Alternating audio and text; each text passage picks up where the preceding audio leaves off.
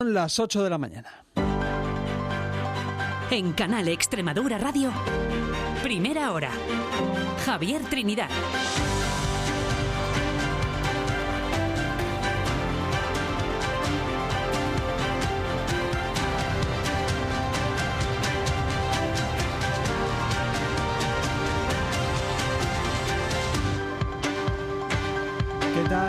Buenos días. Susto en Badajoz. El incendio de un vehículo aparcado en la Plaza Chica obligó a desalojar a los vecinos de dos bloques de viviendas por la altura que habían alcanzado las llamas.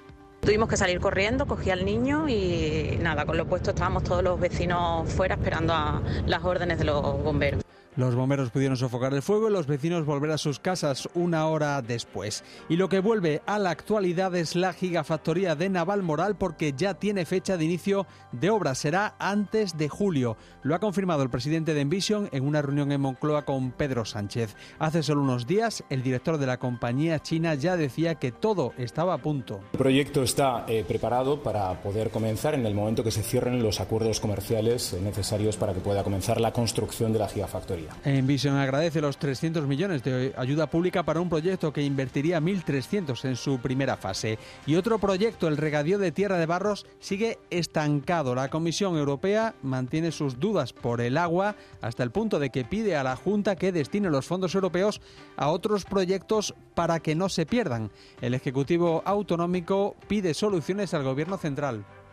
Y lo que queremos es que, como esto es responsabilidad del Ministerio, queremos que eh, en el trámite de su inclusión, si es que lo van a hacer, desde luego nos aseguren los fondos. Ministerio y organizaciones agrarias acercan posturas sobre reducir burocracia y requisitos ambientales, pero se mantienen lejanas las posturas en seguros agrarios o restricción a las importaciones. Si no hay acuerdo, las manifestaciones volverán la semana que viene.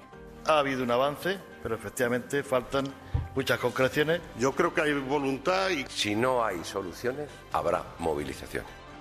Movilizaciones que vuelven hoy a Mérida. La recién creada plataforma en defensa del campo se va a concentrar frente al ayuntamiento y la Consejería de Agricultura. Denuncian que ya les están llegando multas. No queremos hacer nada que entorpezca a la ciudadanía, al revés, queremos mm, transmitir nuestro mensaje a la sociedad para que nos demos cuenta de que esto es una lucha de todos. Al campo, por cierto, se le abre otro frente con la Ley de Restauración de la Naturaleza que ha aprobado el Parlamento Europeo y que defienden los ecologistas. Lo que realmente atenta contra la agricultura y la naturaleza es las actividades intensivas que se dan en estos territorios. También habrá protestas en los pueblos por los que pasa la Nacional 432, donde este miércoles falleció un hombre de 50 años en accidente de tráfico en Azuaga. Vuelven a pedir que se convierta ya en autovía es como un despertador que nos hace ser conscientes de lo que vivimos con frecuencia en esta carretera. Es jueves 29 de febrero, Día Mundial de las Enfermedades Raras. Tenemos más noticias que contarles en titulares con Luis Moral. El Partido Popular de Don Benito descarta la propuesta del PSOE para plantear una moción de censura conjunta en la ciudad tras los altercados del Pleno del pasado lunes. La presidenta de la Junta critica el comportamiento de la alcaldesa, pero dice que el pacto no está en riesgo entendemos que ante esa situación no quieran ser cómplices de este espectáculo. Estuviera en mis filas, yo sé lo que yo haría, pero es que esa persona no pertenece a mi partido político. Mañana viernes el IVA de la luz duplica su importe, pasa del 10 al 21% por la caída del precio de la energía. Sin embargo, no todos los consumidores se van a beneficiar por igual de esta caída. De hecho, dos de cada tres, los que están en el mercado libre, la mayoría verán cómo sube la factura la gran mayoría de los consumidores no van a notar que el mercado mayorista esté barato y lo único que van a notar pues es un incremento de precio en, en sus facturas. Los pacientes de radioterapia del área de salud de Cáceres cuentan con un nuevo acelerador lineal, un dispositivo de última generación que permite actuar de forma más precisa sobre el tumor, reduciendo así sus efectos secundarios en los pacientes. Trata tipos de tumores más pequeños, con menos dosis de radiación, menos sesiones, entonces va a suponer un avance, incluso a nivel nacional. Y en Badajoz, el barrio de San Roque busca el sobre con el dinero de la pensión de un, que un vecino perdió el lunes cuando regresaba de cobrarla en el banco. Los vecinos se están movilizando e incluso recaudando dinero para ayudarle. Confío en que aparezca. No veo que sean muchas las posibilidades, pero alguna posibilidad hay. Vamos a conocer algunas de las claves de este jueves, de qué tenemos que estar pendientes. Beatriz Rosado, buenos días. Buenos días, hoy conmemoramos el Día Mundial de las Enfermedades Raras y por eso a partir de las 9 hablaremos con Estrella Mayoral, responsable de atención directa a personas con este tipo de patologías de FEDER. Pero además estaremos pendientes de dos protestas. La plataforma en defensa del campo se va a concentrar frente al Ayuntamiento y la Consejería de Agricultura en Mérida y también va a haber protestas en los pueblos por los que pasa la Nacional 432. Hay sectorial de educación para tratar el uso de los móviles en el aula y en clave económica esta mañana vamos a conocer el dato del IPC adelantado. Y vamos a conocer también un avance de la previsión del tiempo para este jueves. Carlos Benito, buenos días. Buenos días. Se presenta con novedades de nuevo esta segunda mitad de la semana. Se debilita el anticiclón que nos ha dejado la tregua de las últimas horas, lo que permitirá que a lo largo de la jornada de hoy se nos eche encima ya la cola de un nuevo frente atlántico, una línea frontal que a medida que avance la mañana hará que hablemos de un aumento de las nubes que a ratos incluso nos dejará el cielo algo nuboso. Nubes de todas formas que no taparán por completo el cielo hoy y que no serán muy activas solo por el tercio norte. Veremos algo de lluvia a lo largo del tramo central de la jornada o en las primeras horas de la tarde. A partir de ahí, a partir de media tarde, una vez haya pasado el frente, volverán a abrirse muchos claros y volverá a reforzarse el viento en un jueves en el que a pesar de todo repuntarán las temperaturas. La mañana es algo fría de nuevo, aunque hoy ya desaparecen las heladas y para esta tarde volveremos a superar los 15, 16 y hasta los 17 grados en muchas zonas del llano. Gracias, Carlos. Pues vamos a ver cómo amanece hasta ahora en las principales ciudades. Comenzamos en Badajoz. Nina Flores, buenos días. Buenos días, tenemos 5 grados a esta hora. La previsión es que alcancemos los 18 de máxima. En crónica local, el ayuntamiento se compromete con los vecinos del casco antiguo a acelerar las demoliciones de inmuebles en ruinas y a asfaltar solares abandonados que podrán ser utilizados como aparcamientos de forma temporal. Vamos a ver cómo amanece en Cáceres. Mabel Sánchez, buenos días. Buenos días, pues aquí nos despertamos con algunas nubes y cuatro grados y el Grupo Municipal Socialista recuerda que si se rechazan las obras de ampliación del aparcamiento del Parque del Príncipe, podría perderse el millón de euros de fondos europeos destinado a este proyecto. De ello les hablaremos en Crónica Local. Vamos a ver cuál es la situación en Mérida. Juan Carlos Blasco, buenos días. Saludos, Javi. En Mérida acaba este mes de febrero con 3 grados en un jueves en el que nos quedaremos en, con 17 a media tarde. El consistorio seguirá colaborando en el mantenimiento del Conservatorio de Música Profesional Esteban Sánchez. Los detalles, como siempre, saltamos ya en tiempo de ronda local.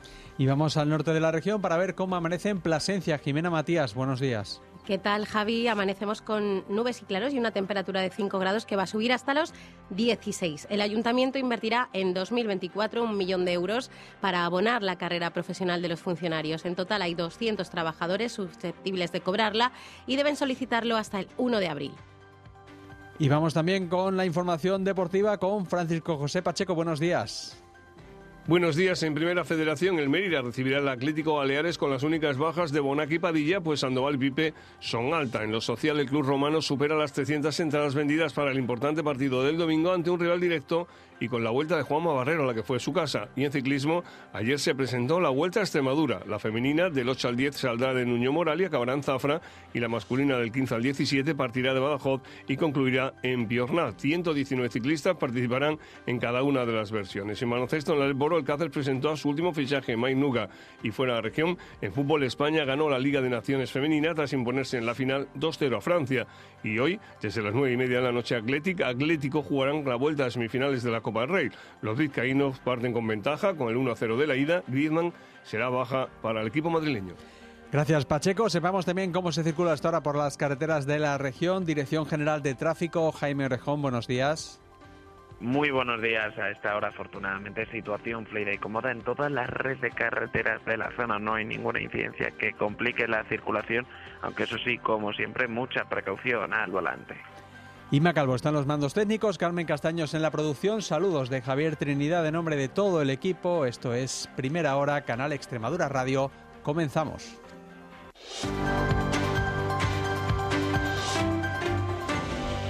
Y comenzamos en sucesos con el tremendo susto que se llevaron anoche los vecinos de la zona de la Plaza Chica de Badajoz, junto a la calle Rafael Lucenqui. El incendio de un vehículo en plena calle obligó a desalojar dos bloques de viviendas por la altura que habían cogido las llamas. Todo ocurría en torno a las diez y media de la noche, Luis. El fuego se propagó a otros dos coches al toldo de una de las viviendas y a cables de telefonía y de luz. Ello obligó a esos vecinos a abandonar sus casas por la altura que habían cobrado las llamas.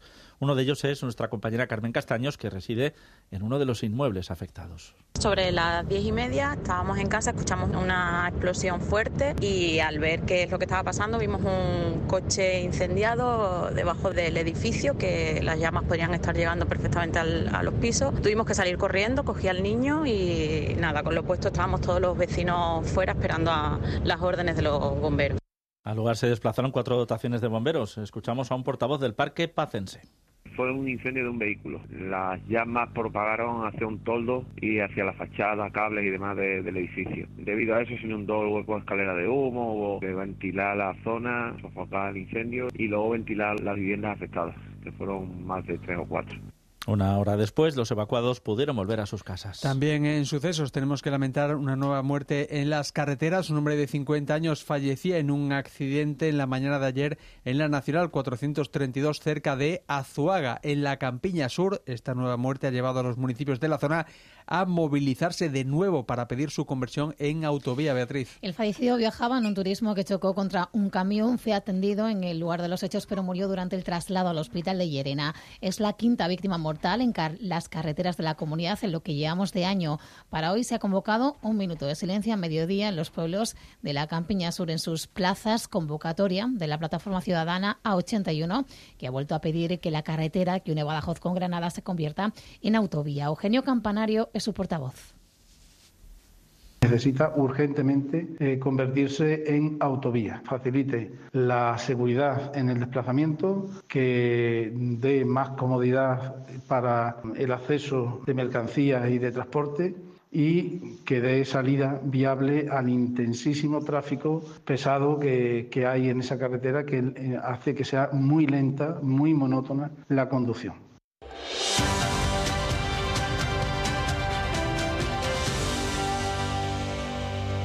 Las obras de la gigafactoría de baterías de litio de Navalmoral, el mayor proyecto industrial de Extremadura, empezarán antes del verano. A ello se comprometía en la pasada tarde el presidente de la multinacional Envision, Lei Zhang, en la reunión que mantuvo en el Palacio de la Moncloa con el jefe del Ejecutivo Central, con Pedro Sánchez. En la primera fase de esos trabajos se invertirán 1.311 millones de euros. Jorge Solís, buenos días. ¿Qué tal? Buenos días. Así consta en la documentación del PERTE que aprobó el Ministerio de Industrias. Y finalmente, tal y como parece, el proyecto se va a convertir en realidad, va a suponer un notable impulso económico y laboral para la comarca cacereña del campo Arañuelo. Se prevé que la fábrica llegue a generar en torno a 3.000 empleos directos. Comenzaría a producir en el año 2025 y cuando se completen las cuatro fases de su ejecución, la idea es que que en 2028 esté ya operando a pleno rendimiento. El director de Envision, César Álvarez, ya aseguraba la semana pasada en Cáceres que el proyecto ya está a punto. El proyecto está eh, preparado para poder comenzar en el momento que se cierren los acuerdos comerciales eh, necesarios para que pueda comenzar la construcción de la gigafactoría. Pero de momento, hasta que no se cierren esos acuerdos, queremos mantener la máxima prudencia que es necesaria para que el proyecto siga adelante sin ningún tipo de sobresalto.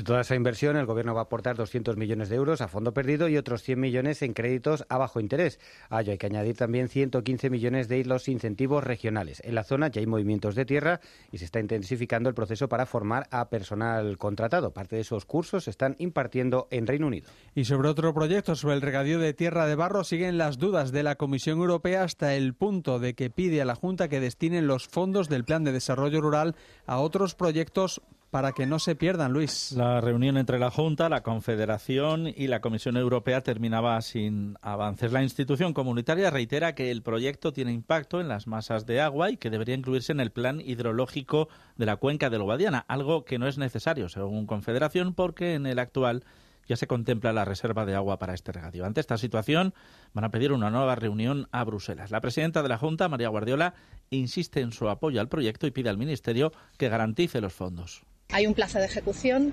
tiene que estar ejecutado todo a 31 de diciembre del 2025. Vamos tarde, vamos mal.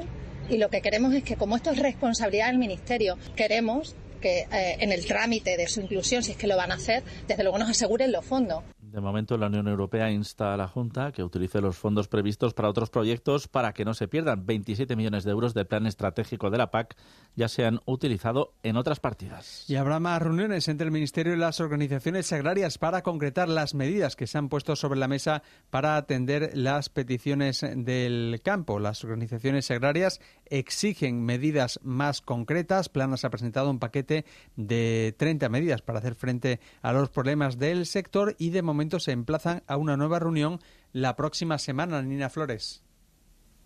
Se han acercado posturas en cuanto a simplificar la PAC, eliminar los controles a las explotaciones de menos de 10 hectáreas, facilitar la rotación de cultivos y el mantenimiento de barbechos, así como aumentar el apoyo público a los seguros, para lo que el ministro pide también una mayor implicación de las comunidades autónomas.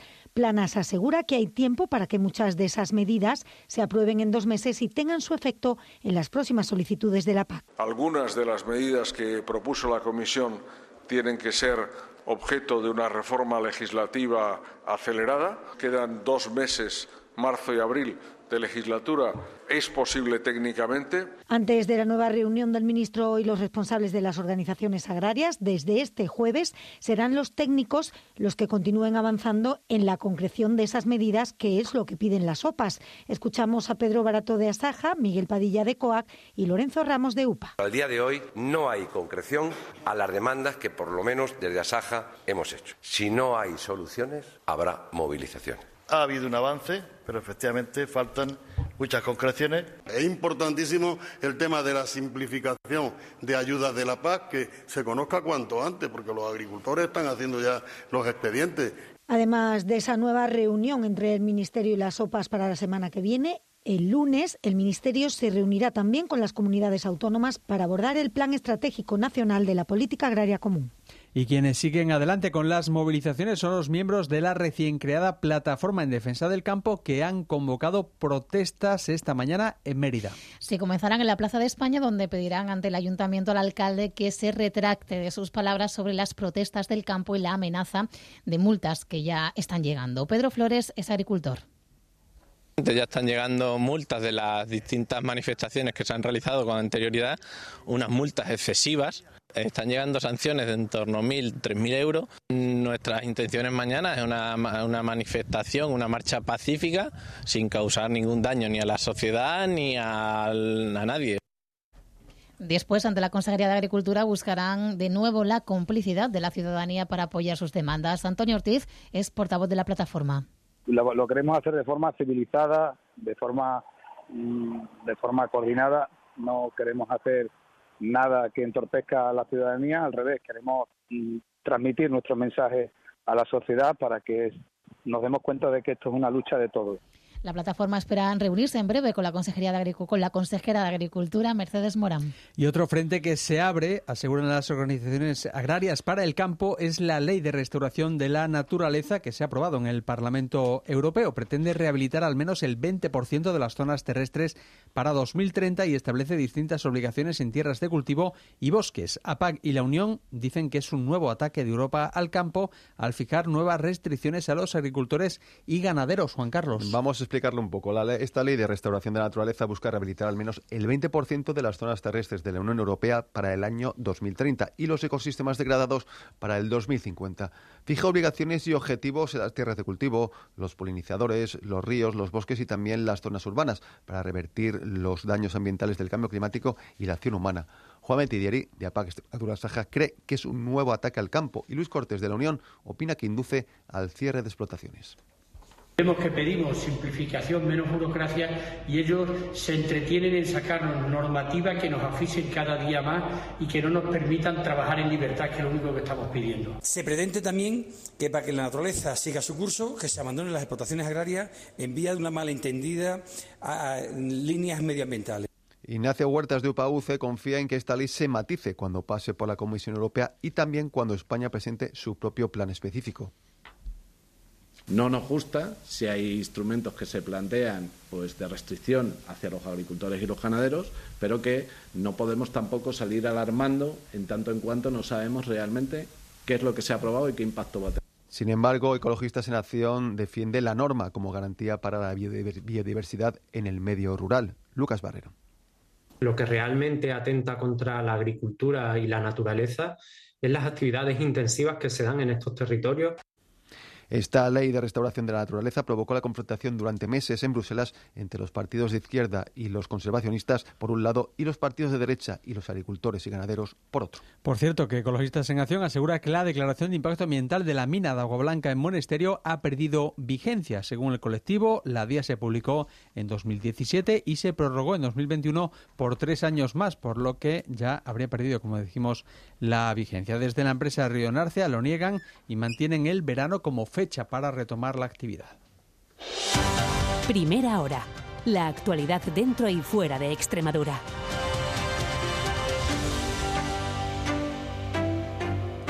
El Partido Popular de Don Benito descarta la propuesta del PSOE local para plantear una moción de censura conjunta y poner fin así al mandato de la alcaldesa María Fernanda Sánchez de siempre Don Benito. Todo tras el pleno del pasado lunes en el que el marido de la regidora amenazó de muerte a un asistente y la propia primera edil profirió descalificaciones contra varios vecinos y dos periodistas tras las quejas por no permitir preguntas del público. El portavoz de los socialistas en Don Benito, Manuel Gómez Parejo, habla de ataque a la libertad de expresión, lamenta la permisión del PP regional y lanza este mensaje a los populares del municipio.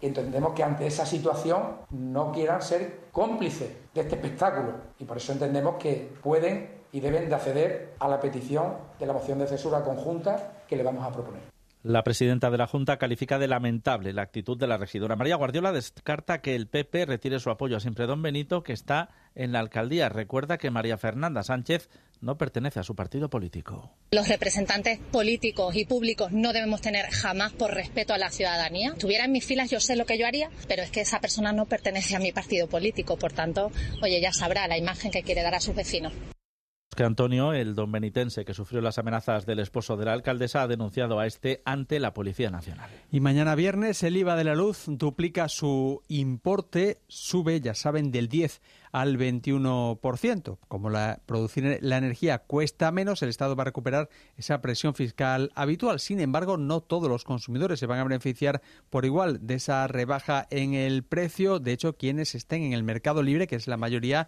al tener precio fijo, verán cómo sube su factura por esa subida del IVA. Francisco Valverde es consultor energético. Que la, gran mayoría de los consumidores en España están en mercado libre y con un precio fijo. Entonces, eh, la gran mayoría de los consumidores no van a notar que el mercado mayorista esté barato y lo único que van a notar pues es un incremento de precio en sus facturas. Desde la Unión de Consumidores, sin embargo, advierten van a subir también el resto de impuestos con el IVA de la factura energética. Y les contamos también que los pacientes de radioterapia del área de salud de Cáceres cuentan con un nuevo acelerador lineal, un dispositivo de última generación que permite actuar de forma más precisa sobre el tumor, reduciendo así sus efectos secundarios en los pacientes. El acelerador lineal permite el tratamiento de radioterapia guiada por técnicas avanzadas de imagen que actúan tumores de forma muy precisa, reduce la zona irradiada y, por tanto, también los efectos secundarios en los pacientes oncológicos. María Guardiola es presidenta de la Junta. El objetivo principal de, este segundo acelerador, por supuesto, es incrementar la efectividad y la calidad de los tratamientos, pero reducir también las listas de espera de los pacientes y además tiene otra serie de ventajas. No vamos a tener que sobrecargar el primer acelerador, se van a poder combinar los tratamientos ordinarios con tratamientos más complejos y con técnicas más novedosas. Desde la Asociación Española contra el Cáncer se considera un hito. Pedro Pastor es su presidente. Trata tipos de tumores más pequeños, con menos dosis de radiación, menos sesiones y que consigue, pues, eh, digamos, de más fácil manejo y, más corto. Entonces va a suponer un avance, incluso a nivel nacional. Este segundo acelerador de Cáceres se suma a los de Badajoz y al de Mérida y al de Plasencia. Este último entrará en funcionamiento en este semestre. Así lo ha confirmado la presidenta extremeña, que confía además en que a final de año pueda estar licitado el proyecto para las obras de la segunda fase del Hospital Universitario de Cáceres. Hay más noticias que contarles en primera hora. Visto para sentencia en Badajoz el juicio a un matrimonio acusado de abusar sexualmente de su sobrina cuando ella tenía entre 4 y 12 años. Los acusados ya fueron absueltos hace un año, pero el Tribunal Superior de Justicia anuló el juicio y ha tenido que volver a celebrarse. Se enfrentan a 15 años de prisión. Ingresan en prisión los dos detenidos el domingo por el robo en Monasterio en una tienda de jamones y en Fregenal de la Sierra, en un establecimiento de telefonía móvil. Recordamos que los dos jóvenes huyeron de un control policial en la 66, arriesgando su vida y las de los demás conductores, recorriendo varios kilómetros en dirección contraria hasta que fueron detenidos en Vivares. Investigan a dos vecinos de Badajoz por vender artículos y prendas falsificadas en el establecimiento, propiedad de uno de ellos. Hallaron 160 bolsos, mochilas y carteras de mano de imitaciones de conocidas marcas. No pudo acreditar la procedencia del material, valorado en 87.000 euros. El otro investigado recibía esa ropa para luego venderla de forma clandestina. Lo interceptaron cuando circulaba con su furgoneta con 90 prendas. La Policía Nacional investiga dos hombres de 38 y 57 años en Badajoz y Cáceres por instalar máquinas de juego en más de 50 locales de hostelería sin los permisos legales. Falseaban esos documentos y engañaban a los propietarios. Raúl González, portavoz policial. Omitir el trámite ante el organismo autorizado de la Junta de Extremadura, evitando el desplazamiento del propietario del establecimiento de hostelería, entregando posteriormente el documento, en este caso ya sí firmado y sellado, pero con sellos y firma falsificados. La Asamblea acoge hoy y mañana un encuentro sobre la Declaración de Mérida, firmada hace siete años para incluir la diversidad sexual y de género en la agenda de cooperación internacional y poner fin a la discriminación del colectivo LGTBI. Participarán activistas de diez países, entre ellos el colombiano Wilson Castañeda y la salvadoreña Bianca Rodríguez. Y es frustrante porque en América Latina y el Caribe el asumirnos visiblemente como personas LGBTIQ nos está costando la vida. Visibilizar también como instrumento desde la cooperación la diplomacia para que no hagan este tipo de retrocesos. Y premio de la Bonoloto en Cáceres, un acertante de la capital cacereña ha ganado 70.000 euros en el sorteo de anoche. El boleto de segunda categoría se vendía en el número 31 de la avenida Isabel de Moctezuma.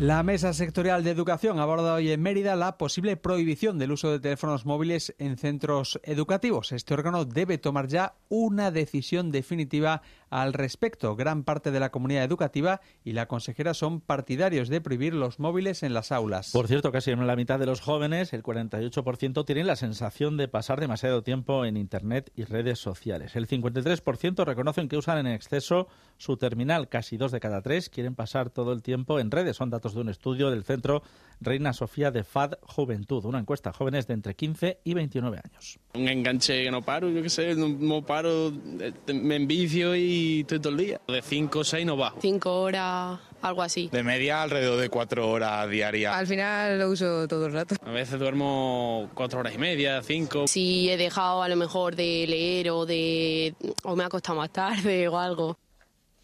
Por cierto que Barcelona es estos días punto de cita para las unidades tecnológicas en el Congreso Mundial de Móviles y hay presencia extremeña. Unas 16 empresas se dan a conocer allí esperando a cerrar negocios. Entre ellas Mobile Solutions y también eCapture Ditec. La primera lleva a la capital catalana la verificación digital de la entidad de una persona con reconocimiento del iris y de la voz. La segunda, una plataforma para generar modelos 3D con fotografías y vídeos en cualquier dispositivo móvil.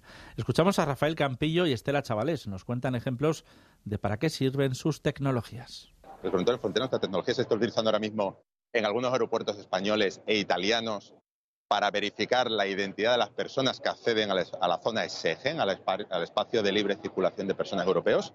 Y el bot online. Con su propio teléfono móvil o el teléfono corporativo, tomar fotografías o vídeos alrededor de lo que ha ocurrido, del accidente en este caso, subir esos archivos que ha generado a la plataforma y tener un modelo 3D en el cual va a poder interactuar con él y hacer todo ese trabajo de campo que lo pueda hacer tanto en el lugar de los hechos como luego posterior en, su lugar de trabajo. Congreso que termina hoy. Esta edición se centra en la inteligencia artificial. El consejero extremeño de Economía aseguraba en Canal Extremadura que es el futuro y por ello el plan de empleo de este año contempla ese factor. Guillermo Santamaría. Con el que solamente en 2024 vamos a formar más de mil perfiles tecnológicos para poder insertarlos en el mercado laboral y lo que queremos es que Extremadura sea también una tierra muy atractiva para los nómadas digitales y que se puedan ir a trabajar allí.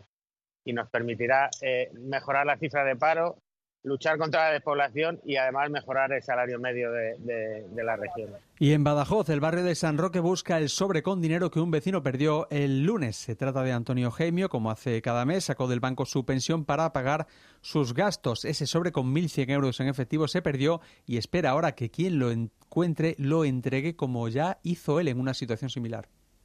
Pues angustiado, claro. Menos mal que mi mujer me dio mucho ánimo y me dijo, no te preocupes, que ya está, lo vamos a hacer. Y ya, pues bueno, pues estoy preocupado por la forma de perderlo, que es cosa más tonta, que, que lo llevo años haciendo. Yo siempre he dicho y es cierto que la esperanza es lo último que se pierde. En esta vida la esperanza es lo último que se pierde. Cuando se pierde la esperanza está uno perdido. Sus vecinos se han movilizado para arroparle. De hecho, un bar está ya recaudando dinero entre sus clientes. Así llegamos a las ocho y media de la mañana.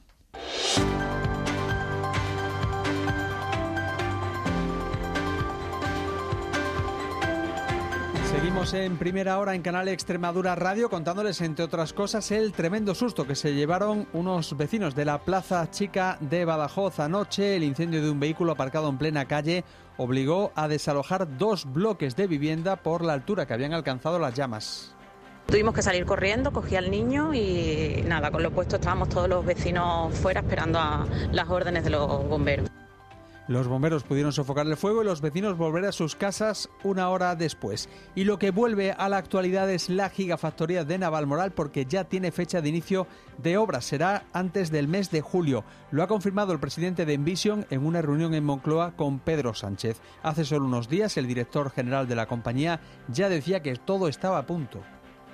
El proyecto está eh, preparado para poder comenzar en el momento que se cierren los acuerdos comerciales eh, necesarios para que pueda comenzar la construcción de la gigafactoría. Envision agradece los 300 millones de ayuda pública para un proyecto que invertirá 1.300 millones en su primera fase. Otro proyecto, el regadío de En Tierra de Barros, sigue empantanado, Luis. La Comisión Europea mantiene sus dudas por el agua hasta el punto de que insta a la Junta a destinar los fondos europeos a otros proyectos para que no se pierdan. El Ejecutivo Autonómico pide soluciones al Gobierno central. Y lo que queremos es que, como esto es responsabilidad del Ministerio, queremos que eh, en el trámite de su inclusión, si es que lo van a hacer, desde luego nos aseguren los fondos. Ministerio de Agricultura y organizaciones agrarias acercan posturas sobre asuntos como reducir la burocracia o los requisitos ambientales, pero se mantienen lejanas en seguros agrarios o la restricción de las importaciones. Si no hay acuerdo, las manifestaciones volverán la próxima semana.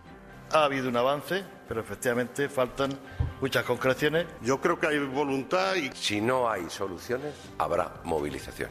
Movilizaciones que regresan este jueves a Mérida. La recién creada plataforma en defensa del campo se va a concentrar frente al ayuntamiento y ante la Consejería de Agricultura.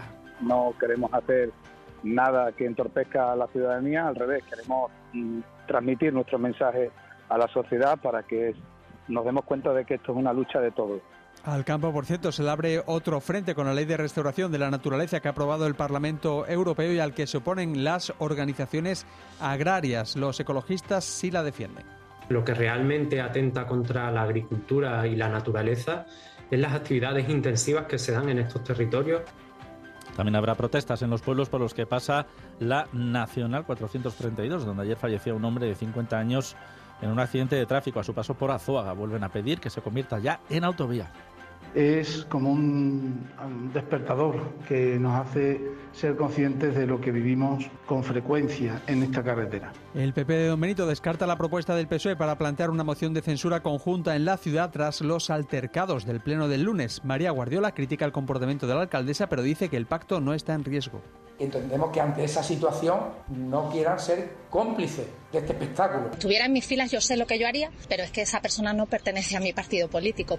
Mañana viernes el IVA de la luz duplica su importe, va a subir del 10 al 21% por la caída del precio de la energía. Sin embargo, no todos los consumidores se van a beneficiar por igual. De hecho, quienes estén en el mercado libre, es decir, la mayoría, verán cómo sube su factura. La gran mayoría de los consumidores no van a notar que el mercado mayorista esté barato y lo único que van a notar pues es un incremento de precio en sus facturas. Y los pacientes de radioterapia del área de salud de Cáceres cuentan con un nuevo acelerador lineal, un dispositivo de última generación que permite actuar de forma más precisa sobre el tumor, reduciendo así sus efectos secundarios en los pacientes. Trata tipos de tumores más pequeños, con menos dosis de radiación, menos sesiones, entonces va a suponer un avance, incluso a nivel nacional.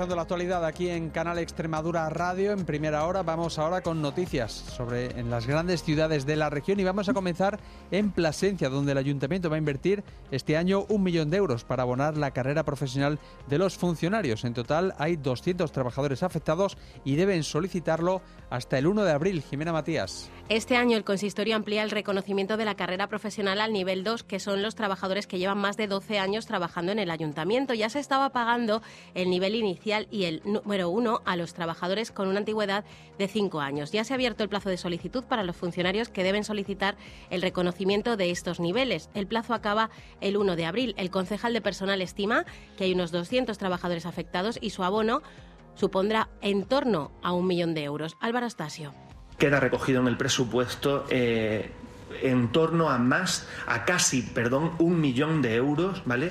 995.000 euros lo que se va a abonar en carrera profesional a los empleados públicos durante el año 2024, o lo que es lo mismo, el triple de lo que pagamos en el año 2022. De otro lado, ya han comenzado a trabajar ocho nuevos empleados municipales a cargo del plan de primera experiencia. Los contratos tienen una duración de un año a jornada completa y se invierten en este plan 270.000 euros entre la Junta de Extremadura y el consistorio. Gracias, Jimena. En Badajoz, el ayuntamiento se compromete con los vecinos del casco antiguo a actuar ante ruinas y solares abandonados. Nina Flores. Es la palabra del concejal de urbanismo, Carlos Urueña, que se reunía este miércoles con representantes de las siete asociaciones que pertenecen a la plataforma en favor del casco antiguo PROCAP. Se acelerará la demolición de las ruinas y se asfaltarán solares que podrán utilizarse temporalmente como aparcamiento. Pedro Centeno, de SOS Casco Antiguo. Parece que el ayuntamiento se ha dado cuenta de que tiene que llevar a cabo cierto tipo de acciones y bueno, pues creemos que en ese sentido ha sido productivo y ha sido posible. Recordamos que PROCAP ha presentado casi 150 denuncias para exigir al ayuntamiento que aplique la ley y actúe en todas las propiedades que no cumplan las condiciones de seguridad y salubridad y que invitan, dicen, a la delincuencia. Este sería un primer paso. Más adelante piden a las administraciones apoyos para quienes se quieran instalar en el barrio. Ahora mismo un estudio arqueológico le puede costar entre 8 y 10 mil euros. Si en el consorcio hay un arqueólogo, como ocurre en Mérida o como ocurre en Cáceres, que está pagado por el propio órgano, ese trámite ya le sale gratis, con lo cual estamos quitando una, una valla a la carrera. Y Badajoz, un lugar donde encontrarse, es el eslogan con el que la ciudad acudido a la Bolsa de Turismo de Lisboa, destacando su posición transfronteriza. Gracias, Nina. En Cáceres, el Grupo Socialista recuerda que si se rechazan las obras de ampliación del aparcamiento del Parque del Príncipe, podría perderse un millón de euros de fondos europeos. Mabel Sánchez. El alcalde de Cáceres anunciaba recientemente que se está estudiando con la Junta de Extremadura destinar esta inversión a otro proyecto porque no convence al actual equipo de gobierno ampliar el aparcamiento a costa de zonas verdes. El PSOE recuerda que si no se hace se podría perder la inversión de un millón de euros de fondos europeos y que además habrá que indemnizar a la empresa adjudicataria del proyecto, lo que significaría un despilfarro de dinero público. El concejal socialista Andrés Licerán lamenta además que se rechace de esta forma un aparcamiento gratuito en el centro Vuelve a suspenderse otro proyecto de ampliación del Parque del Príncipe que podría permitirnos a todos los cacereños aparcar gratis en el centro y además tener ese efecto disuasorio que todos queremos para no atascar el entorno del centro de, de la ciudad. Y por otro lado, el consistorio ha puesto en marcha la presentación del servicio de teletrabajo con la supervisión de los jefes de servicio. Lo podrán solicitar a partir de este jueves tanto personal funcionario como laboral. Gracias, Mabel. Y en Mérida, el Ayuntamiento ha invertido 150.000 euros en renovar el Conservatorio de Música en los últimos años, Juan Carlos. Sí, es una muestra de que el consistorio sigue ayudando en el mantenimiento de este Conservatorio Profesional Esteban Sánchez, aunque sea labor de la Junta. De esos 150.000 euros, el último año se han invertido unos 62.000, 80% de los cuales proceden de fondos europeos, de fondos EDUSI. Con este dinero se han cambiado las ventanas y carpintería metálica interior, así como las luminarias para que el edificio sea más eficiente, instalando nuevas tipo LED. También se retrasa la apertura del tráfico de la calle Graciano, que podría ser mañana viernes o el lunes. Por otro lado, las familias ya pueden apuntar a sus niños y niñas a la segunda edición de los talleres educativos este viernes al Economato, que así se llama este taller. La delegada de Juventud es Laura Iglesias.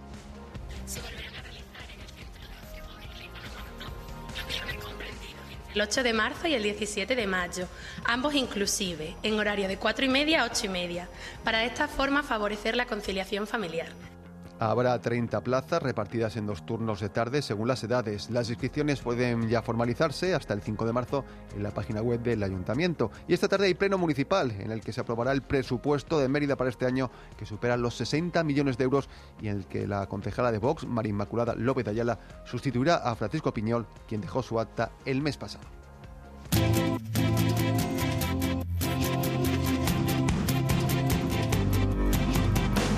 También a otras localidades de la región y comenzamos en la mancomunidad de Tentudía, donde arranca la recogida de basura puerta a puerta con el objetivo de aumentar el reciclaje. Esperanza Rodríguez, buenos días. Buenos días. Sí, el sistema de recogida, ese sistema llegará a todos los municipios de la comarca, aunque los vecinos de Segura de León han sido los eh, pioneros. Desde ahora tienen cinco pequeños cubos en el interior de sus viviendas, uno eh, de cada color, según el tipo de residuo, y los irán sacando a la puerta siguiendo un calendario ya marcado. Isabel Garduño es la alcaldesa se va reciclando de una manera más exhaustiva, a la misma vez que es mucho más cómodo porque simplemente tenemos que meter nuestros residuos en los cubos que son para ellos y sacarlo a la puerta de la casa.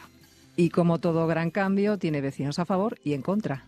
No lo veo mal, una manera de reciclar si funciona, pues estupendo. De malo es que hay muchas personas mayores. Hoy mismo una vecina estuvo en casa, ayer estuvo en casa también, que no se entera la mujer. Lo difícil eso, que sí, esto va aquí, esto va allí, ya ahora me he confundido, pero bueno, ya iremos poco a poco acostumbrándonos al sistema. En estos momentos, los municipios de la Mancomunidad de Tentudía reciclan en torno a un 12% de la basura que generan, cuando la actual ley de residuos exige que en 2025 alcancemos el 55%. Y en Malpartida de Cáceres se ha puesto la primera piedra de una nueva planta fotovoltaica que afecta a otros términos municipales, incluida la capital cacereña. Una planta denominada Arco 1 de la empresa Xelio que ofrece formación a la población cercana para que puedan trabajar en la construcción. Son 300 personas las que se ocuparían en esas obras. Escuchamos al secretario general de Economía, Víctor Píriz, y al alcalde de Malpartida de Cáceres, Alfredo Aguilera. Reivindico que desde el Ministerio se legisle la legislación básica para coordinar que todos los incentivos que suponen estas inversiones para los municipios sea de forma armonizada y en equilibrio con ese patrimonio natural. La energía, la electricidad es uno de nuestros eh, vectores de desarrollo para la atracción de inversiones en Extremadura. La inversión en la planta alcanzará los 40 millones de euros. Vamos con la crónica nacional que sigue teniendo como protagonista al exministro socialista y era diputado del Grupo Mixto, José Luis Ábalos, que va a presentar alegaciones por la decisión del PSOE de suspenderle de militancia tras el caso de la compra de mascarillas. Jorge. Sí, Ábalos asegura que según los estatutos de su partido solo pueden suspenderle si está llamado a un juicio oral y eso dice no ha ocurrido. Considera que la dirección del PSOE actúa así para desmarcarse del Partido Popular en asuntos de corrupción. Escuchamos estas declaraciones de Ábalos en Onda Cero y quiere demostrar que no es como el Partido Popular, que va mucho más allá. En el caso del Partido Popular, oye, los detenemos en la cárcel. pero si son socialistas, los fusilamos. Es un poco porque somos más exigentes, ¿no? Demostrar que hay una mayor autoexigencia. ¿Pero esto cuál es el límite? El exministro también ha afirmado que va a seguir apoyando al gobierno desde su escaño en el grupo mixto. Por otra parte, ha quedado en libertad con medidas cautelares el presunto cabecilla de la trama que habría cobrado comisiones irregulares por la compra de mascarillas en plena pandemia. Nos referimos al empresario Juan Carlos Cueto, que ha comparecido en la Audiencia Nacional para contestar únicamente a las preguntas de su abogado. Ha negado el pago de comisiones y afirma que intentó ayudar a los españoles en esa compra, no aprovecharse de la venta de mascarillas. Considera que el precio de venta de ese material era conforme a lo que establecía el mercado y que tenía poco margen de beneficio. El magistrado Ismael Moreno le ha dejado en libertad, pero le ha prohibido salir de España.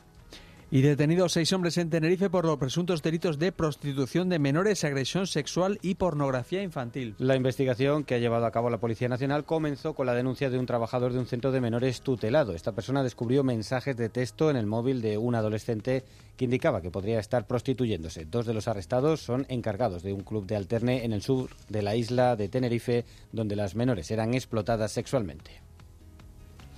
Y la Comisión Europea ya en el exterior plantea invertir los beneficios de los activos rusos congelados en armamento para Ucrania. Sí, la presidenta de la Comisión Europea ha instado a los 27 a hacer más en política de defensa. Ursula von der Leyen pide a los Estados miembros a que se preparen ante la amenaza de una posible guerra. La líder europea considera que no hay que exagerar los riesgos de una contienda, pero hay que estar preparados. The threat of war may not be imminent, but it is not impossible. La viuda del opositor ruso Alexei Navalny pide a la Unión Europea que sea valiente para terminar con la trama criminal, dice, de Putin. Sí, Navalny, recordamos, va a ser enterrado mañana en un cementerio de Moscú, dos semanas después de morir, por causas que aún se desconocen, en una prisión rusa donde cumplió una condena de casi 30 años por desacato a la autoridad y estafa. Ante el Parlamento Europeo, su mujer, Julia Navalnaya, ha recordado a los 27 lo que Putin es capaz de hacer y lo que califica como un líder de una banda de criminales. Putin is the leader of an organized criminal gang.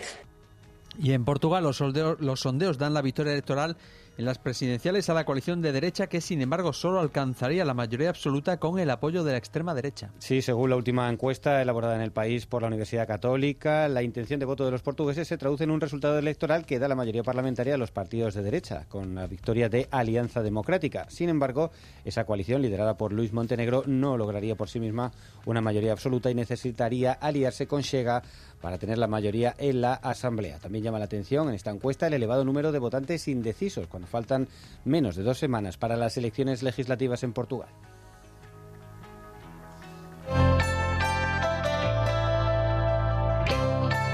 Sol de febrero rara vez dura el día entero.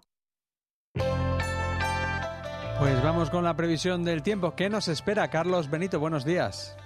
Tras un par de días con algo más de calma, llegan novedades de nuevo para esta segunda mitad de la semana. Poco a poco el anticiclón pierde algo de presencia sobre nuestra zona, por lo que vuelve a abrirse esa puerta del Atlántico por donde acabarán por colarse algunos frentes más y una nueva borrasca para estos próximos días. El primero de esos frentes lo veremos ya a lo largo de la jornada de hoy. De momento, en esta primera mitad de la mañana hablamos todavía de cielo despejado apenas, con la presencia de algunas nubes bajas que asoman por el extremo occidental y el suroeste, aunque a medida que avance esta primera mitad del día, la cola de esta nueva línea frontal que avanza desde el noroeste nos dejará ya un aumento de las nubes en todas las comarcas. Nubosidad que a ratos sí dejará el cielo algo nuboso, sobre todo por el norte y el oeste de Extremadura, aunque no acabará de tapar por completo el cielo ni será demasiado activa. De hecho, solo en el norte, a lo largo del tramo central de la jornada y durante la primera mitad de la tarde, esperamos que se escapen algunas precipitaciones, lluvias débiles en cualquier caso, que desaparecerán también de esta zona a medida que avance la segunda mitad de este jueves. Y es que el frente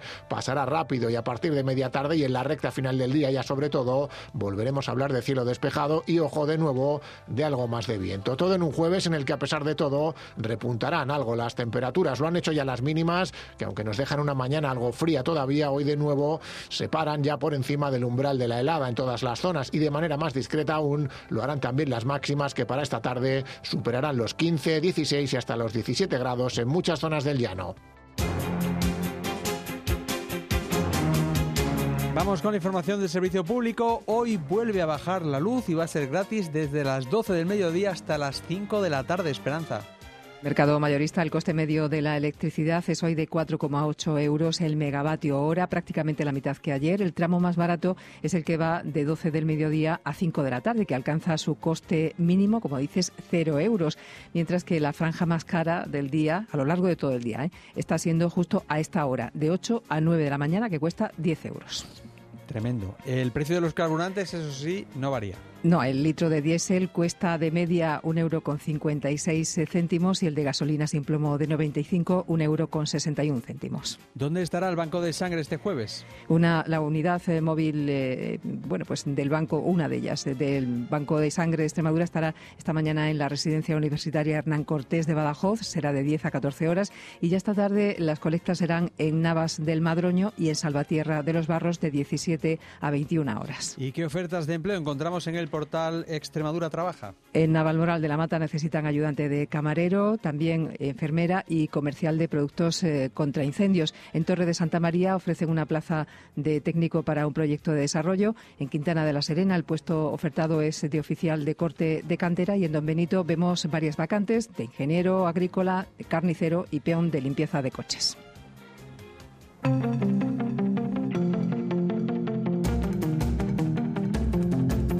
8 y 48 minutos, vistazo rápido a la prensa digital con ayuda de Consuelo Carrasco. ¿Qué tal? Buenos días. Muy buenas, Javi. Empezamos en canalextremadura.es. Casi la mitad de los jóvenes tiene la sensación de que pasa demasiado tiempo en Internet. No sensación, es que lo pasan.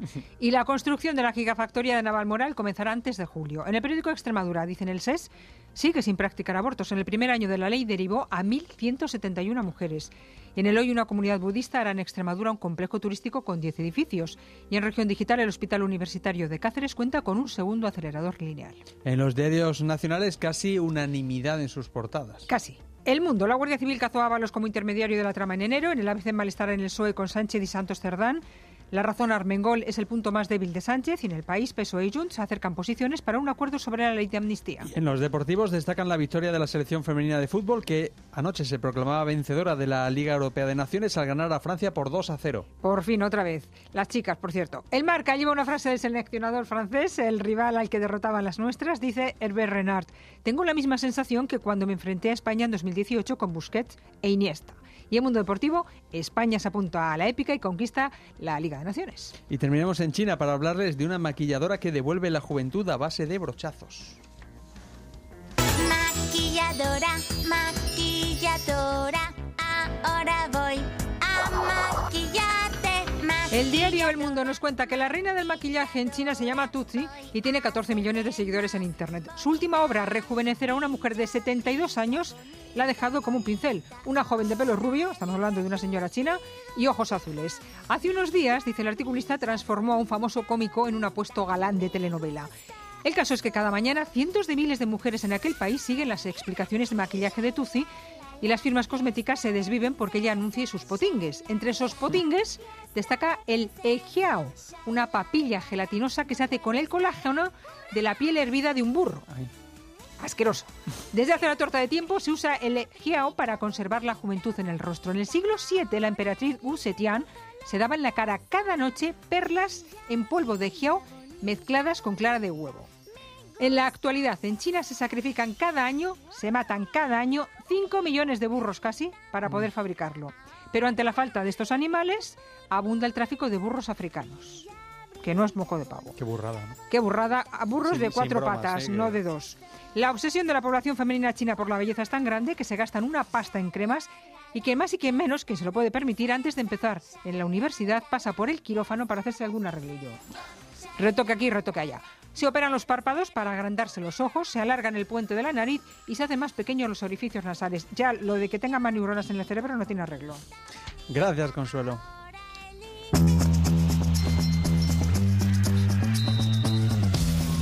Y vamos con los deportes. Manda el fútbol. Francisco José Pacheco, buenos días. Buenos días, sí. En la primera federación, el Mérida recibe el Atlético Baleares con las únicas bajas de Monaque y Padilla y se espera la vuelta de Sandoval y Pipe, que ya tienen el alta.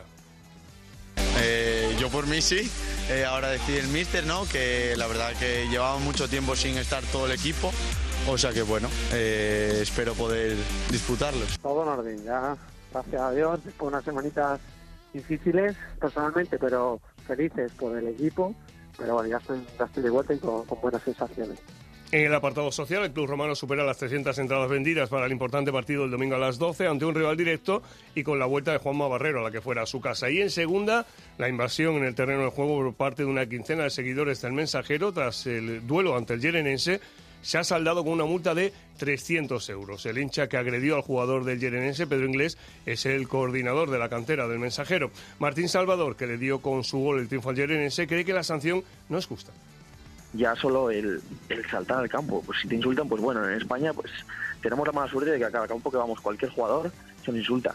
Ya que, salten al campo a pegarnos, intentar agredirnos, es, es algo que, ya sea mensajero, sea cualquier equipo, es intolerable. Yo creo que es, es irrisoria la, la sanción. Y en ciclismo ayer se presentó la Vuelta a Extremadura, la femenina se disputará del 8 al 10 y saldrá de Nuño Moral, acabará en Zafra y la masculina del 15 al 17 partirá de Badajoz y concluirá en Piornal. Alfonso Rodríguez es el director del Belvetero Extremadura, María Reyes y Adrián Cuadrado. Nuestro objetivo prioritario en la temporada es la Vuelta Ciclista Extremadura. La preparación de los corredores del 7 que, competirá en la Vuelta Ciclista Extremadura eh, está encaminado a estar 100% en la Vuelta Ciclista Extremadura. La verdad que el año pasado fue la primera vez y al principio sí que estás con los nervios de, claro, la primera vez eh, y está con gente tan buena con los nervios, pero bueno, afrontándolo de la mejor manera posible. Eh, aquí acostumbrada eh, a correr quizá más veces sola y no estar alrededor de tantas chicas, bueno, la verdad que ahí es una gozada disfrutarlo de, de esa forma. Sí, en nuestro Tour de Francia. Y bueno, pues tenemos todo medido, todo tenemos la vuelta de la cabeza y pues vamos a por ello con, con todo. En baloncesto en la Leboro, el Cáceres presentó a su último fichaje, Mike Nuga. Arturo Álvarez es el entrenador. transmitir una energía brutal desde el minuto uno de entrenamiento. Es un jugador rapidísimo, con una fortaleza física grande, eh, una protección defensiva intensa y es un jugador completamente diferente a lo, que tenemos. Puede anotar en penetración, en, tiros eh, exteriores, es muy completo. El, Cáceres vuelve a la competición tras el parón, jugará el domingo a las 12 y cuarto en Melilla. Y fuera de la región en fútbol, España ganó la Liga Naciones Femenina tras imponerse en la final por 2 a 0 a Francia. Pedro Rocha es el presidente de la Federación Española. En primer lugar, lo que hay que hacerle es un homenaje a estas jugadoras porque en seis meses han conseguido unos hitos históricos para el fútbol femenino y para la Federación Española de Fútbol y, como no, para nuestro país.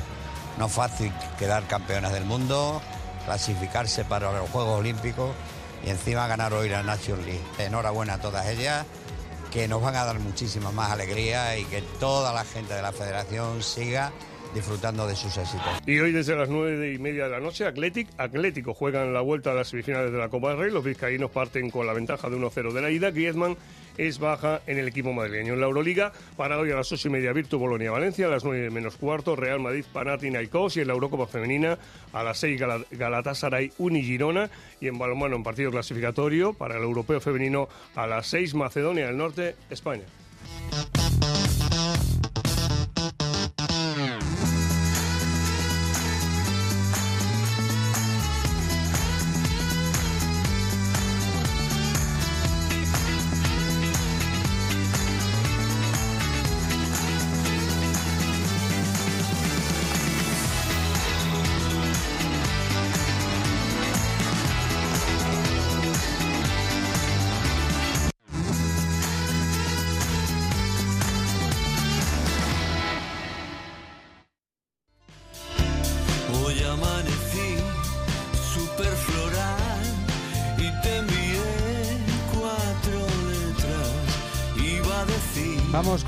Cultura y hablamos de música porque Malú, Manolo García o El Arrebato se suman al calendario de conciertos que va a tener lugar en Cáceres este año, por donde desfilarán artistas como Robe o Ana Mena, entre otros, que actuarán en diferentes espacios como el recinto hípico o el pabellón multiusos. Además, sabremos más datos del Festival de Cine Español. Olga Ayuso, buenos días. Muy buenos días, nos quedamos en Cáceres hoy. Malú, Manolo García y el arrebato se suben al escenario del Palacio de Congresos.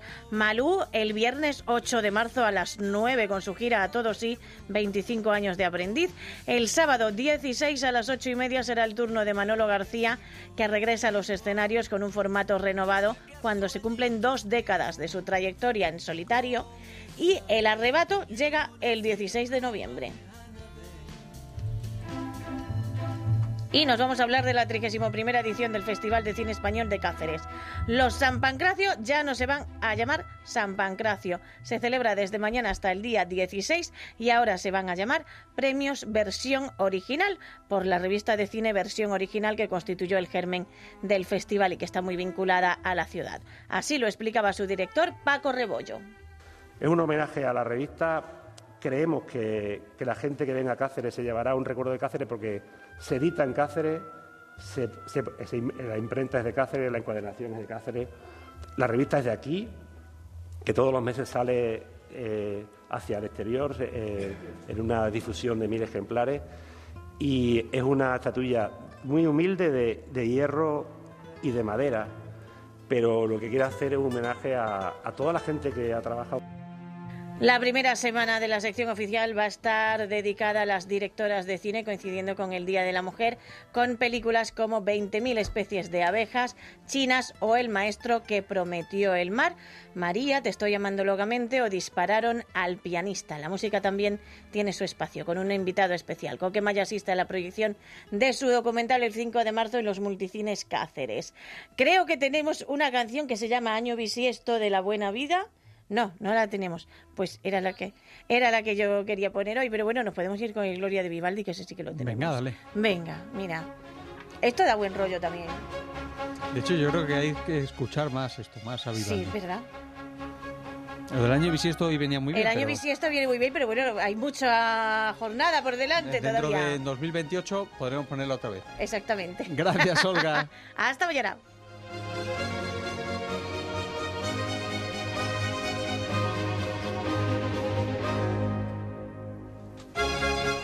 8 y 59 minutos. Con Vivaldi vamos a llegar a las 9. Después, nuevo repaso a la actualidad aquí en primera hora. Despedimos ya a los espectadores de televisión porque arranca allí ahora Extremadura con Noelia López Boluda.